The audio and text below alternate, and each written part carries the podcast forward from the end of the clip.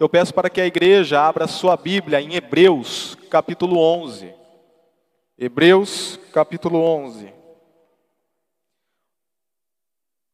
E os versículos os quais nós não iremos ler neste momento, mas tá, serão os versículos os quais eu pregarei nesta noite, é o versículo 1 ao versículo 3 e depois o versículo 6. Versículo 1 ao 3 e depois o versículo 6.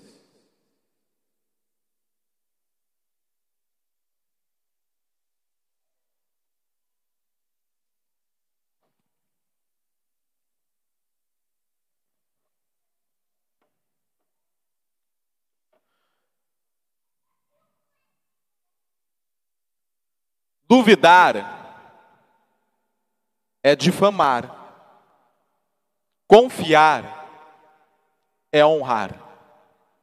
Certa vez, um comentarista bíblico assim afirmou: duvidar é difamar. Por exemplo, Gisele, se alguém duvida do seu trabalho, do serviço que você prestou a ela, e sai assim falando para os outros, você não se sente difamada? E se alguém, Saulo, confia no seu trabalho e sai assim falando para os outros, você não se sente honrado? Porque duvidar é difamar, confiar é honrar. E agora eu pergunto a toda a igreja: você em sua vida com o Senhor, costuma duvidar ou confiar?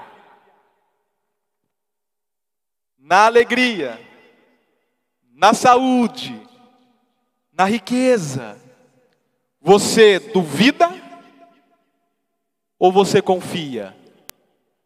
Provavelmente você confia nesses momentos de bonanças alegria, saúde, riqueza, é natural que nós confiemos.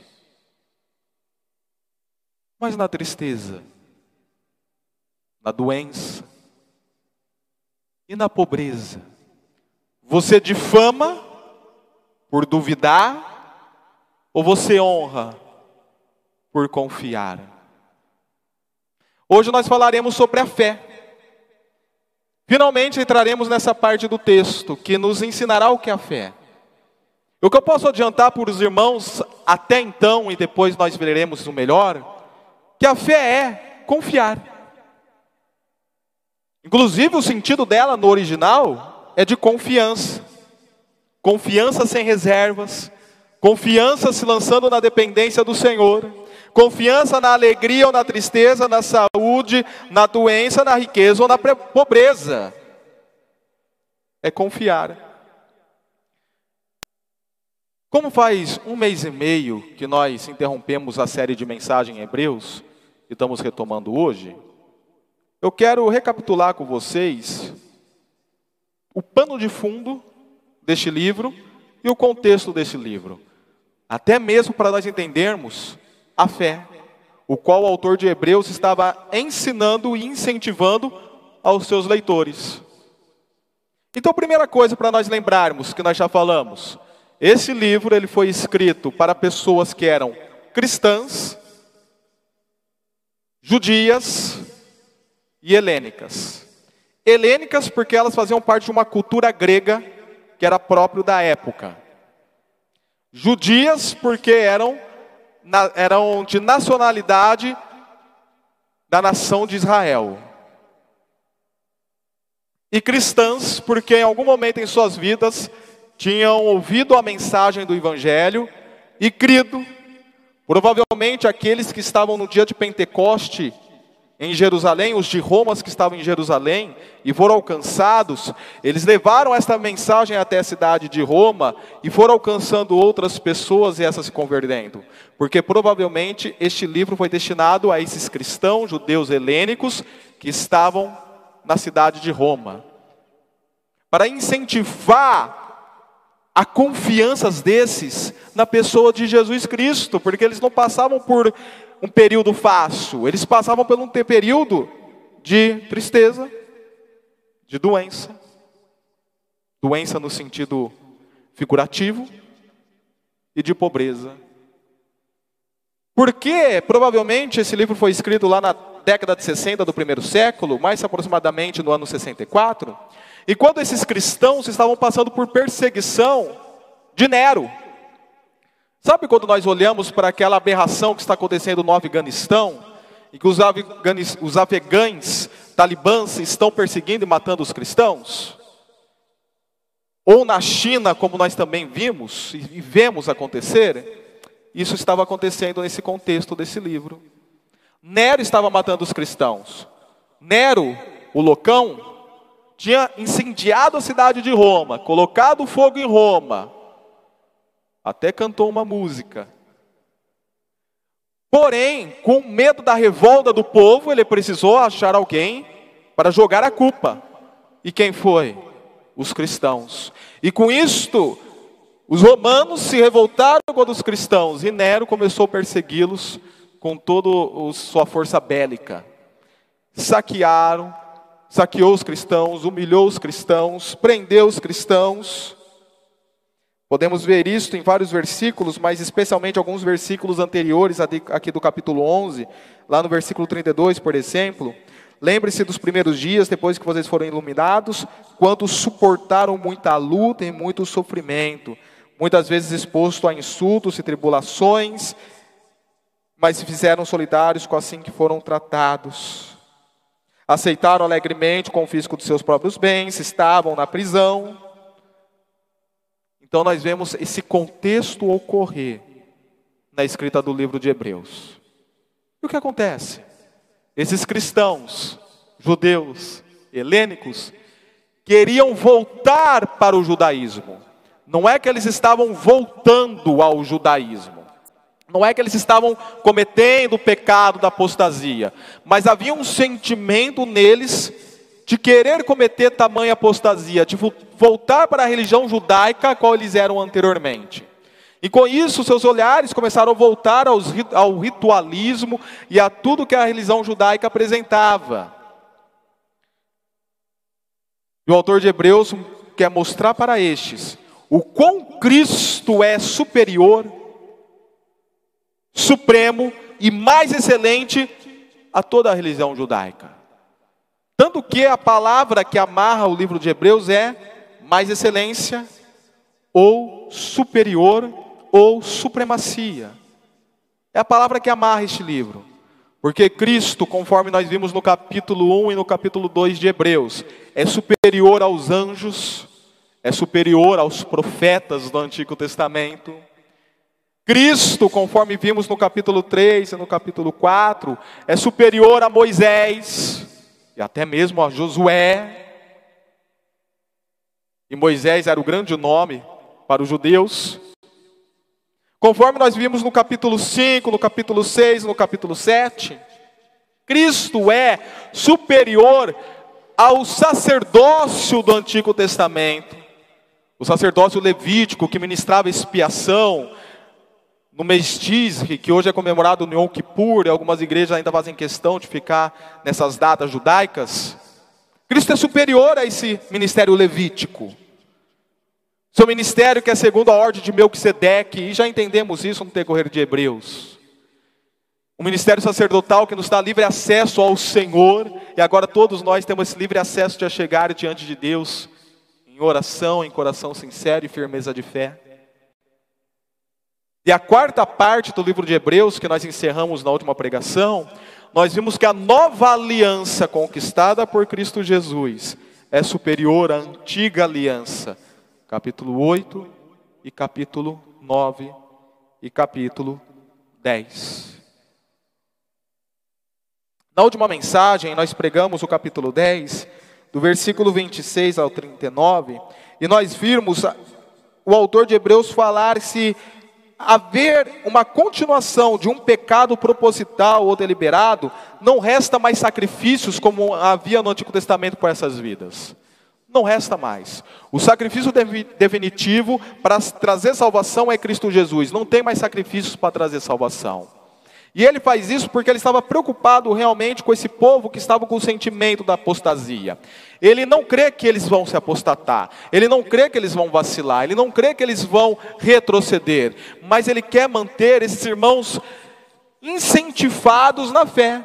Então, mesmo que ele fala que não tem mais sacrifícios para aqueles que pegarem propositalmente, no versículo 39 ele encerra da seguinte maneira, como, for, como foi que nós encerramos a pregação passada: Nós, porém, não somos dos que retrocedem, não somos daqueles que ficam pecando propositalmente ou deliberadamente e são destruídos, mas somos do que creem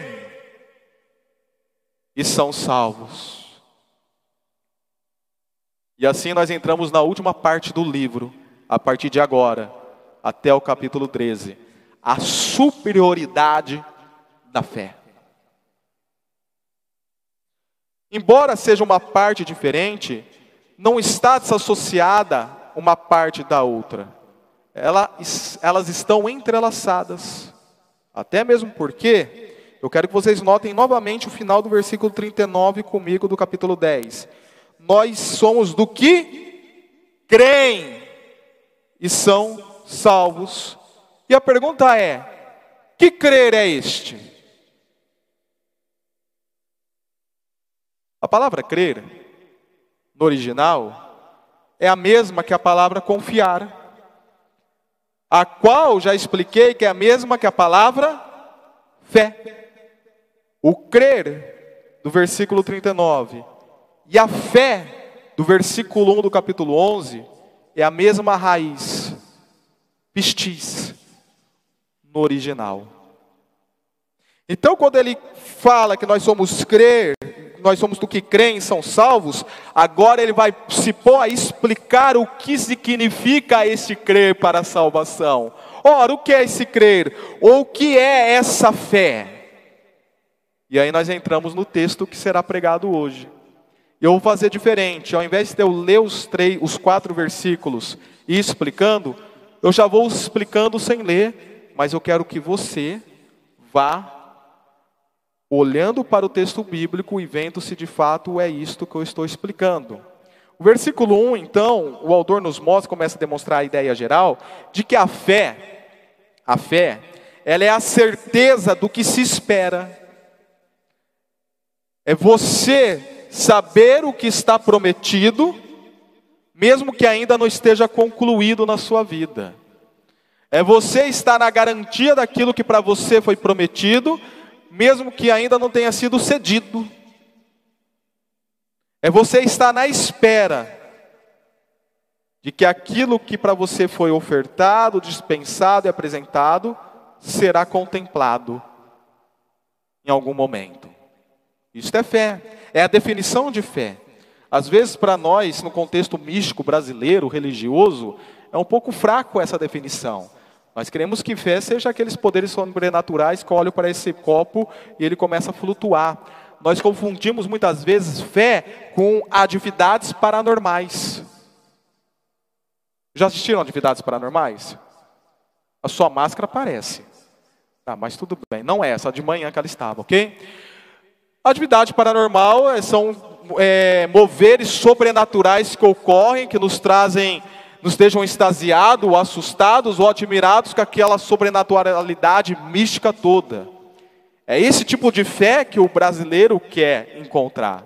Mas quando você mostra que a fé é algo mais simplificado teoricamente, isto acaba jogando um pouco de água fria no misticismo brasileiro. A fé é isso. A fé é você esperar confiadamente pelo intervir e o trabalhar do Senhor. Pois sabe que aquele que prometeu, conforme vimos no capítulo 10, no capítulo 9, me perdoe, é fiel para cumprir. Mas a fé é algo além disto. O versículo 1 continua nos mostrando que a fé é a prova do que não é visto. Eu não preciso ver para crer. Eu preciso é crer para compreender a realidade que está em volta de mim.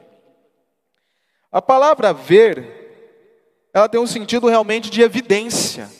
Eu não preciso de evidências para imputar algum tipo de crença em mim.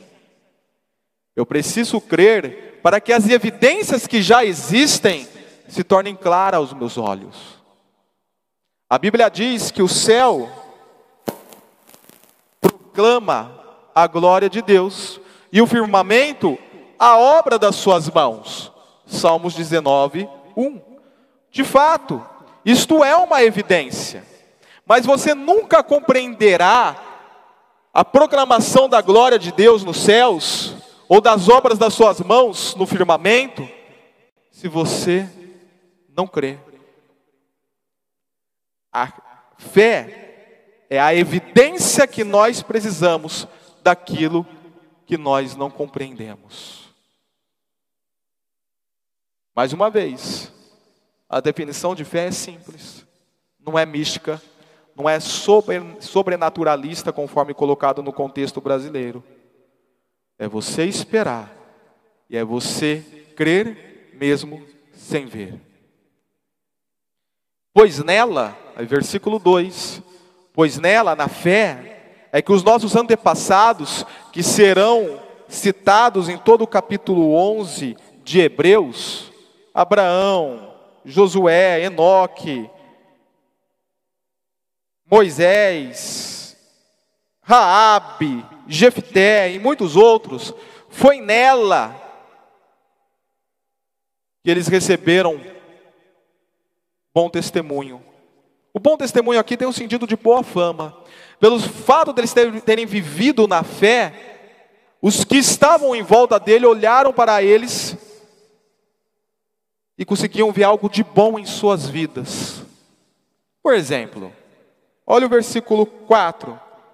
Pela fé, pela fé, Abel ofereceu a Deus um sacrifício melhor, e pela fé ele foi reconhecido como justo. Este é o bom testemunho que nós estamos vendo lá no versículo 2. O exemplo de Enoque, versículo 5. Pela fé, Enoque foi arrebatado, de modo que não experimentou a morte e já não havia encontrado, porque Deus o havia arrebatado. Pois antes de ser arrebatado, recebeu testemunho que tinha agradado a Deus. Vamos ver o versículo 39 do capítulo 11. Todos estes homens que foram citados na galeria dos heróis da fé, no capítulo 11, que nós também chamamos de agiografia, o estudo dos santos, todos estes receberam bom testemunho por meio da fé. Queremos ser pessoas de boa reputação, de boa fama, vivamos a verdadeira essência da fé no nosso dia após dia. Além disto, agora entramos no versículo 3. Além disto, nela, na fé, nós entendemos a verdadeira história da criação. Nessa época da evolução, do Charles Darwin, ou do neo-evolucionismo de Steve Hawkins, que não consegue nada comprovar, você falar da criação é se tornar motivo de chacota e de piada.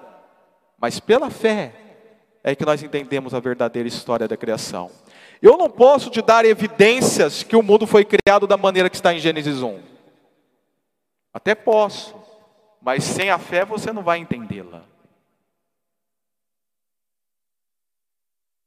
Só para abrir um parênteses, os que pregam a evolução, eles também não podem dar evidências para vocês de que o mundo veio pela evolução conforme eles falam.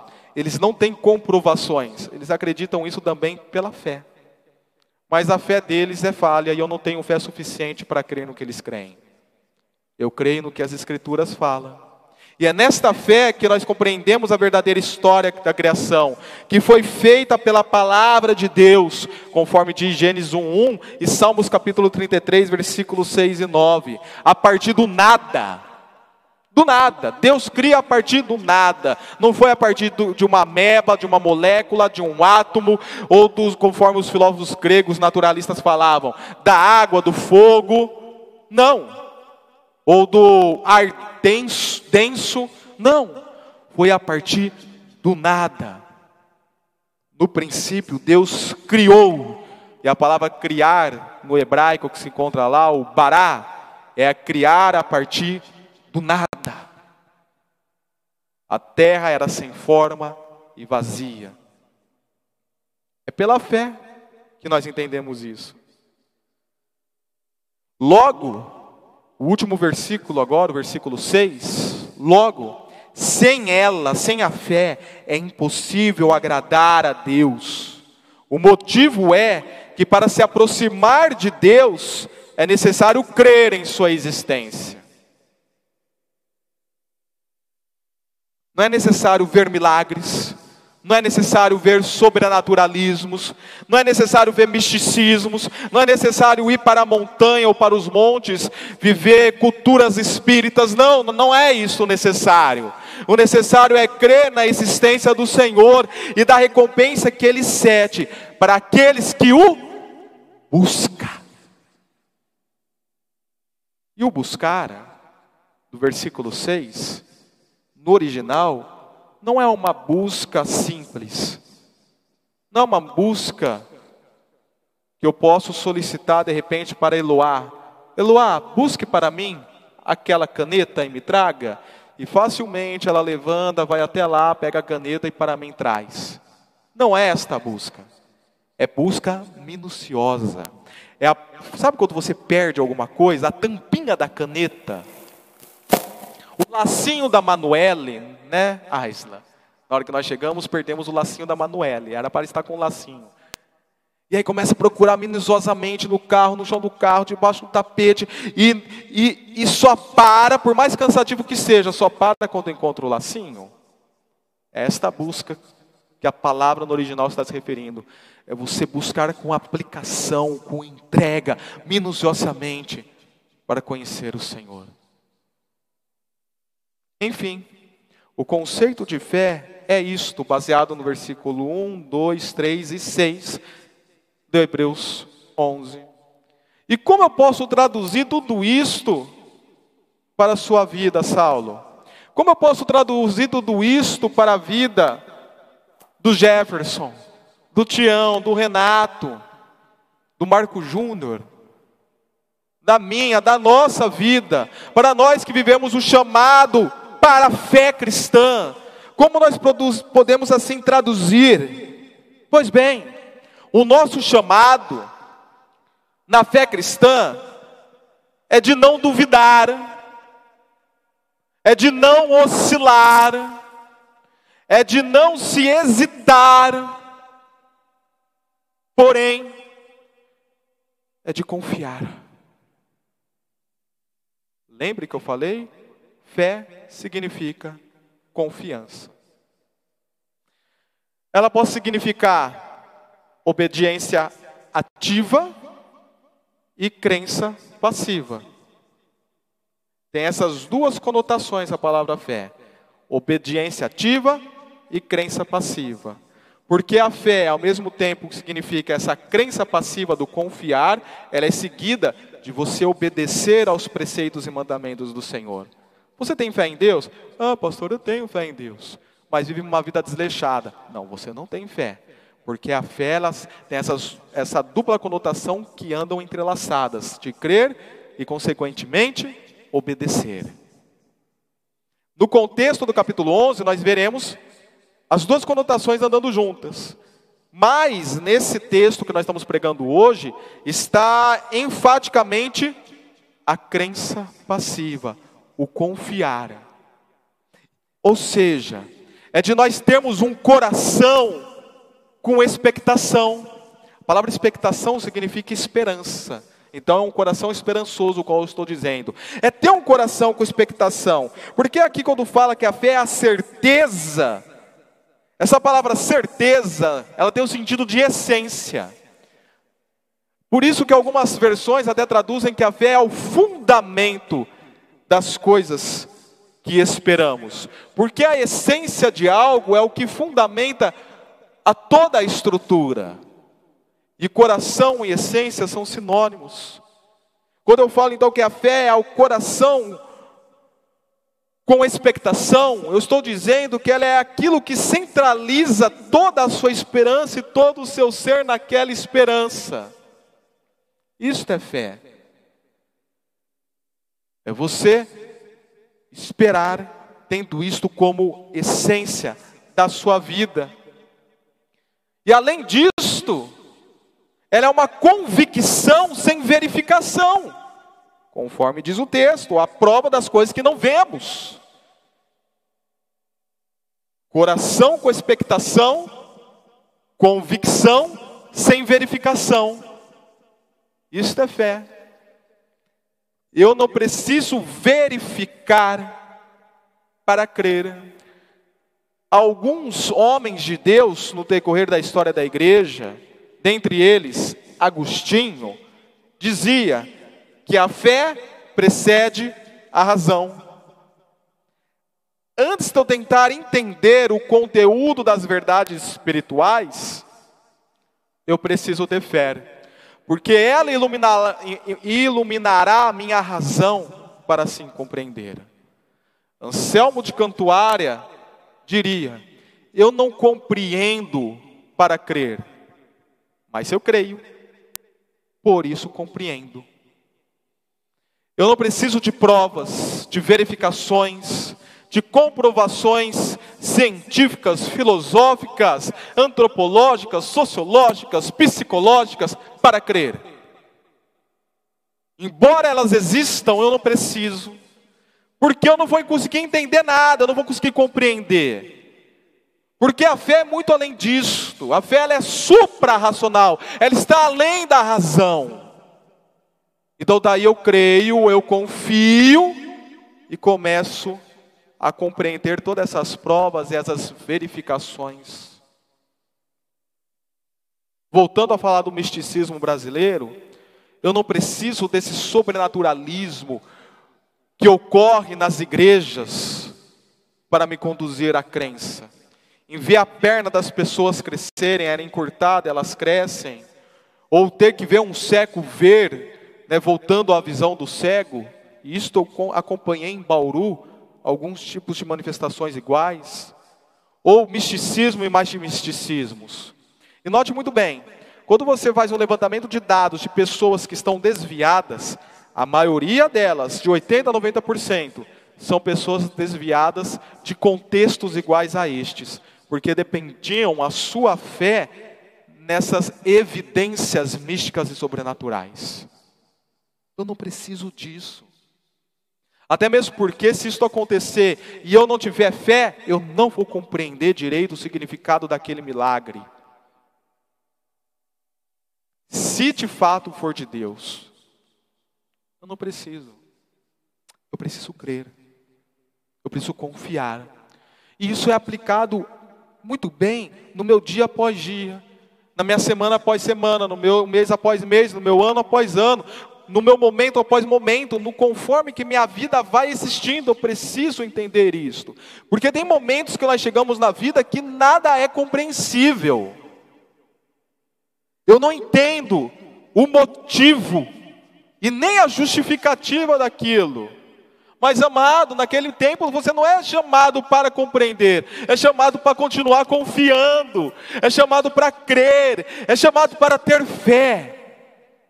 E no momento certo, você vai entender e compreender o porquê, o motivo e o para quê, a justificativa de você estar vivendo aquele tempo. Então, no momento da dificuldade, conforme os leitores de Hebreus estavam, no momento da tribulação, da perseguição, do suor, da tristeza, da pobreza e da doença, ao invés de solicitar ao Senhor compreensão,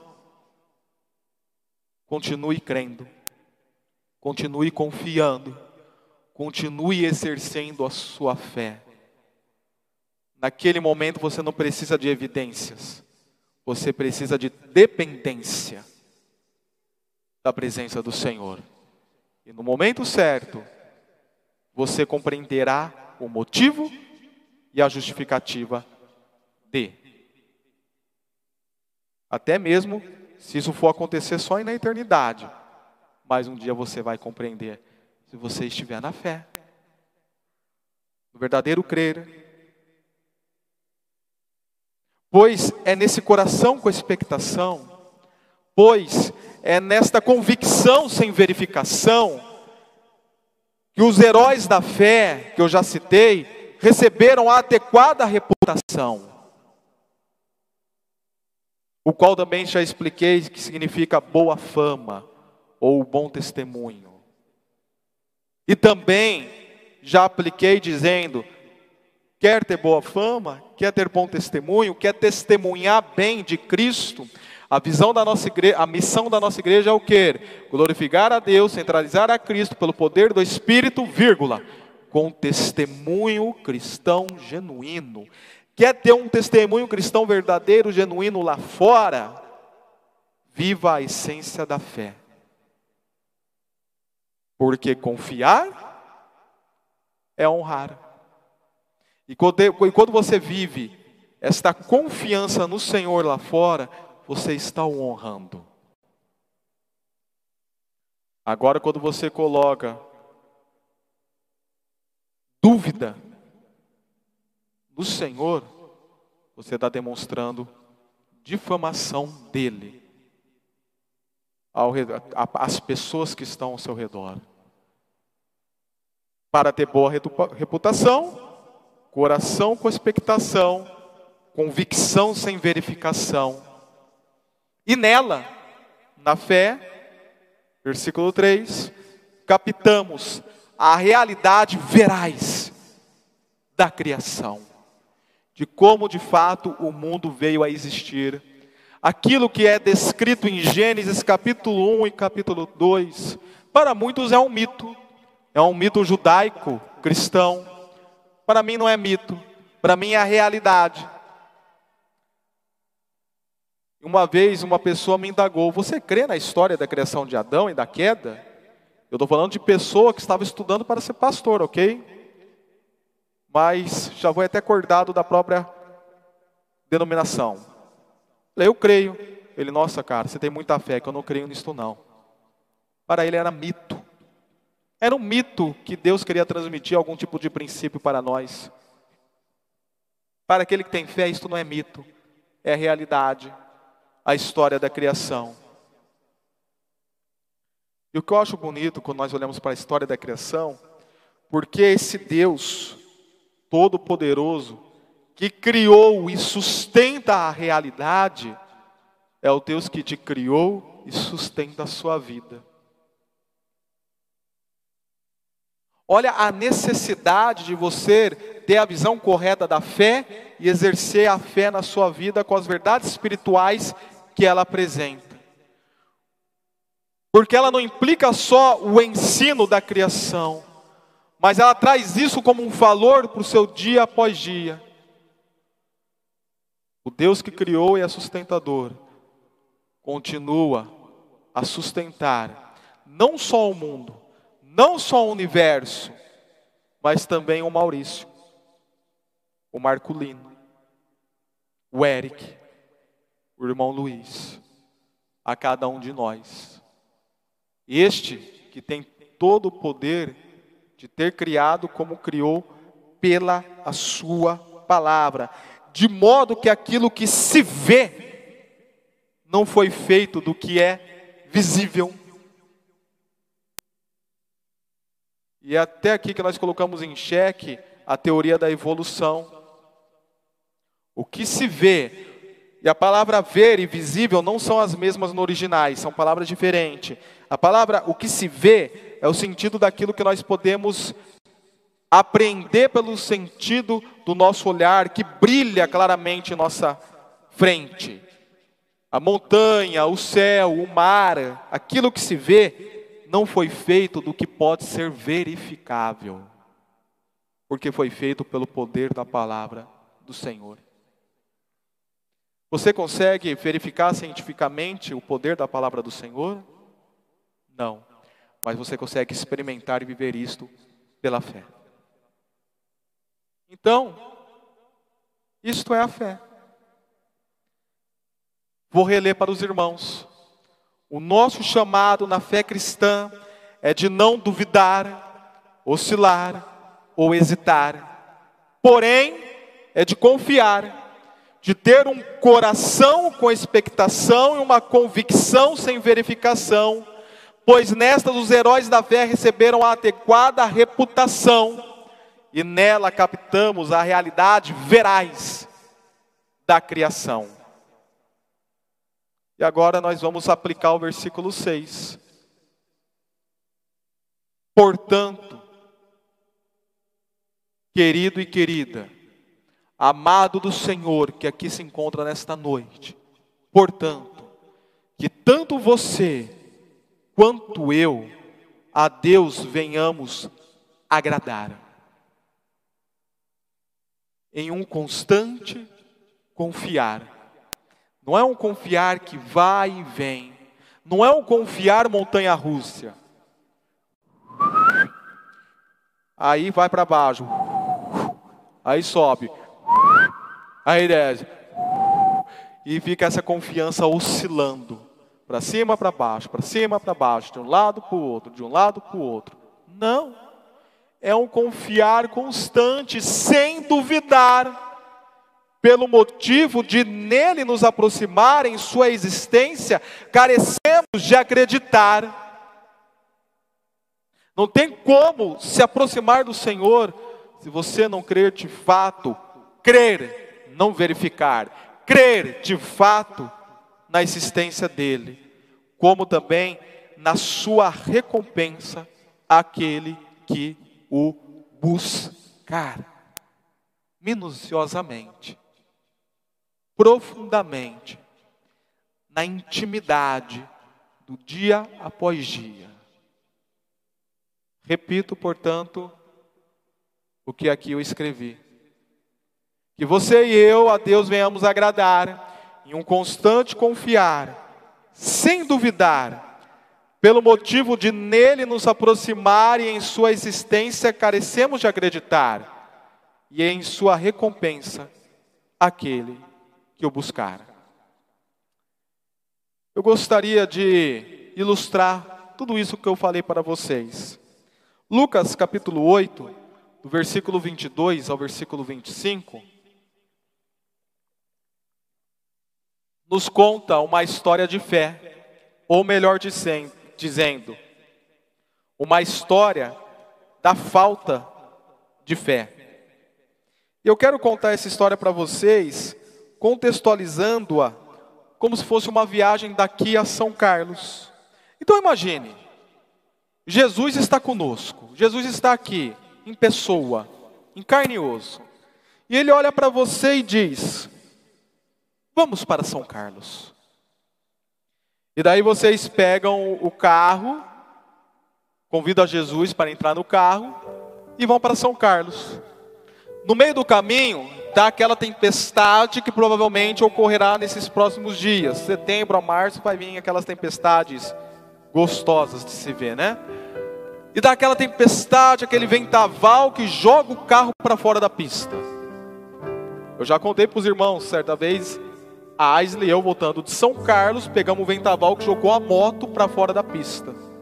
A ela e a mim. Eu tive que frear com tudo no acostamento. Eu estou falando desse tipo de tempestade.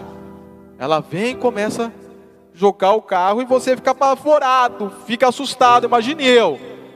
Estou com a Manuele no carro ainda por cima. Olho para trás, a Manuele no bebê conforto, chorando, a Aisla desesperada, e olho para o lado no banco do passageiro, Jesus dormindo.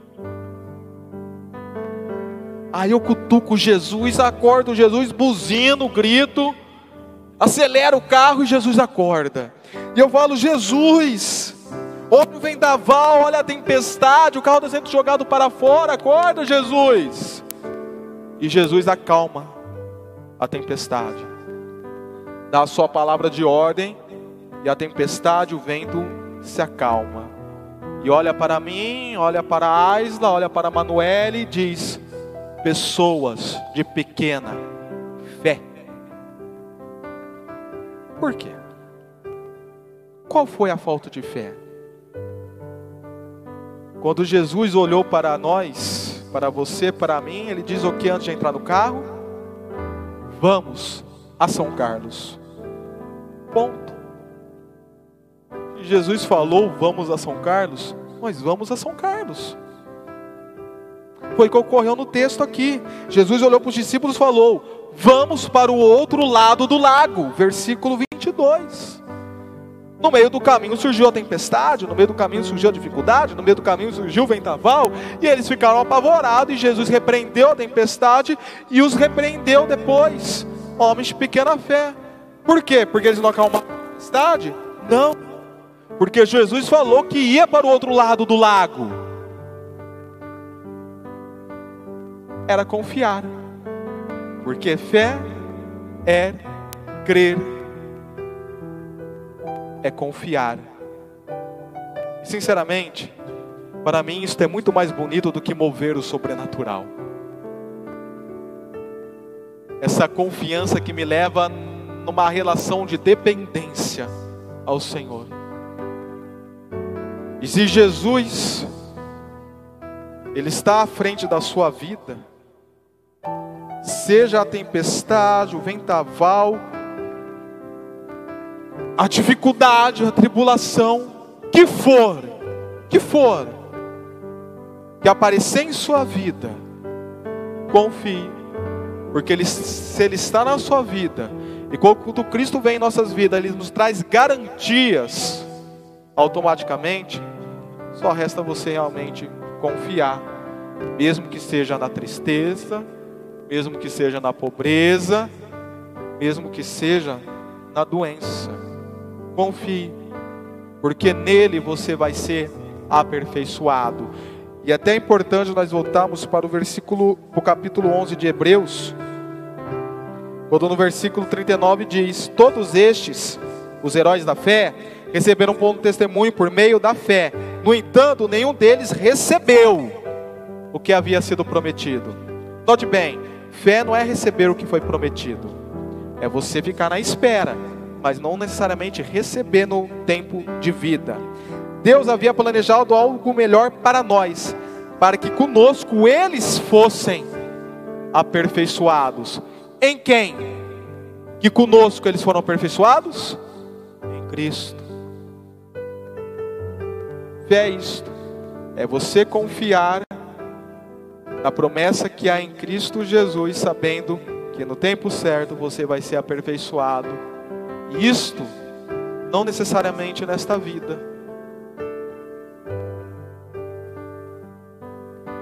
Não há necessariamente vitória na, sobre a doença. A fé é isto, é que eu vou ter vitória sobre essa doença. Não, não, não, não. É saber que Cristo tem o melhor para mim no meio dessa doença, seja ela curada, seja ela não curada e me levando à morte, mas eu confio que, que Cristo tem algo melhor para mim, porque Ele falou que tem algo melhor para mim. Eu confio, mesmo que eu morra. Por isso que Paulo, lá em 1 Coríntios, 2 Coríntios, eu peço que você abra naquele texto, capítulo 5, versículo 17, afirma o seguinte: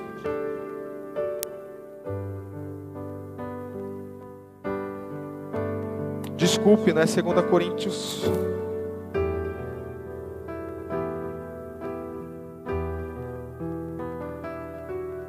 Cinco sete, cinco sete, não 17, sete.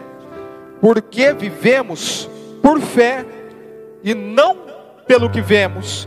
E ainda no versículo 18 do capítulo 4 ele diz: Assim fixamos os nossos olhos não naquilo que se vê, mas naquilo que não se vê Pois o que se vê é transitório, mas o que não se vê é eterno. E por isso, podemos crer. Eu venho me recordar de uma música que nós compomos no ano de 2005. Eu e o meu amigo Éder, que foi levado pelo Covid neste ano. No mês de maio ou junho jovem de 30 anos de idade. Ele foi levado pelo Covid. Em 2005, num retiro, naqueles desafios de gincanas, ele e eu compomos uma música. E a letra da música era: Vamos mostrar a verdade às pessoas que dizem que Deus não existe, pois elas precisam saber que, mesmo que Deus não se possa ver, Ele existe, e por isso podemos crer. Não prestemos atenção nas coisas que se veem, pois as coisas que não se veem são eternas, e por isso podemos crer. Então, se Cristo está contigo no parco, se Cristo está contigo no carro, se Cristo está contigo no seu coração, na sua vida, confie, mesmo que você não veja, confie, mesmo que você não compreenda, confie. E se Cristo falou que algo melhor Ele tem para a sua vida para te aperfeiçoar, e mesmo que você não entenda e não concorde, confie. E lá na eternidade, se você não compreender isto hoje, lá na eternidade você compreenderá. A fé se expressa nas calamidades da vida, nos lugares comuns, nas alegrias da vida, nas surpresas da vida e principalmente no final da vida. O autor de Hebreus mencionou a palavra fé 24 vezes neste capítulo, dando-nos assim a palavra-chave que interliga todo o capítulo. Eu acrescento, não somente o capítulo, mas que interliga toda a nossa vida, todo o nosso ser. É a fé cristã revelada nas Escrituras Sagradas, no Deus Trino, na pessoa de Cristo Jesus. Então creia. Creia em Cristo Jesus. Confie, se entregue. No tempo certo, seja aqui ou seja na eternidade, você entenderá o que é necessário entender. Em nome de Jesus, vamos orar. Senhor, que nesta noite nós possamos ter entendido o verdadeiro conteúdo do ter e do articular a fé cristã. Que cada um de nós, ó Deus, possamos depositar nossos corações, mesmo sem provas, mesmo sem compreensão, mesmo sem evidências, mesmo sem entender, que nós possamos depositar o nosso coração em plena confiança em Cristo Jesus e nele sermos aperfeiçoados para aquilo que Ele tem de melhor para as nossas vidas e prometido para nós. E que em todo tempo, que em todo tempo, cada um de nós confiemos no Senhor e não duvidemos nome de Jesus. Amém. E que a graça salvadora do nosso Senhor Jesus Cristo, o amor de Deus o Pai, e que as consolações do Espírito Santo de Deus, que a graça, o amor e a consolação do Deus Trino, Pai, Filho e Espírito, estejam sobre todos que aqui estão, e sobre toda a igreja do Senhor espalhada pela face da terra desde agora, como para todos sempre. Em nome de Jesus, toda a igreja diz comigo. E amém. Uma oração silenciosa e com fé, assim estamos encerrados.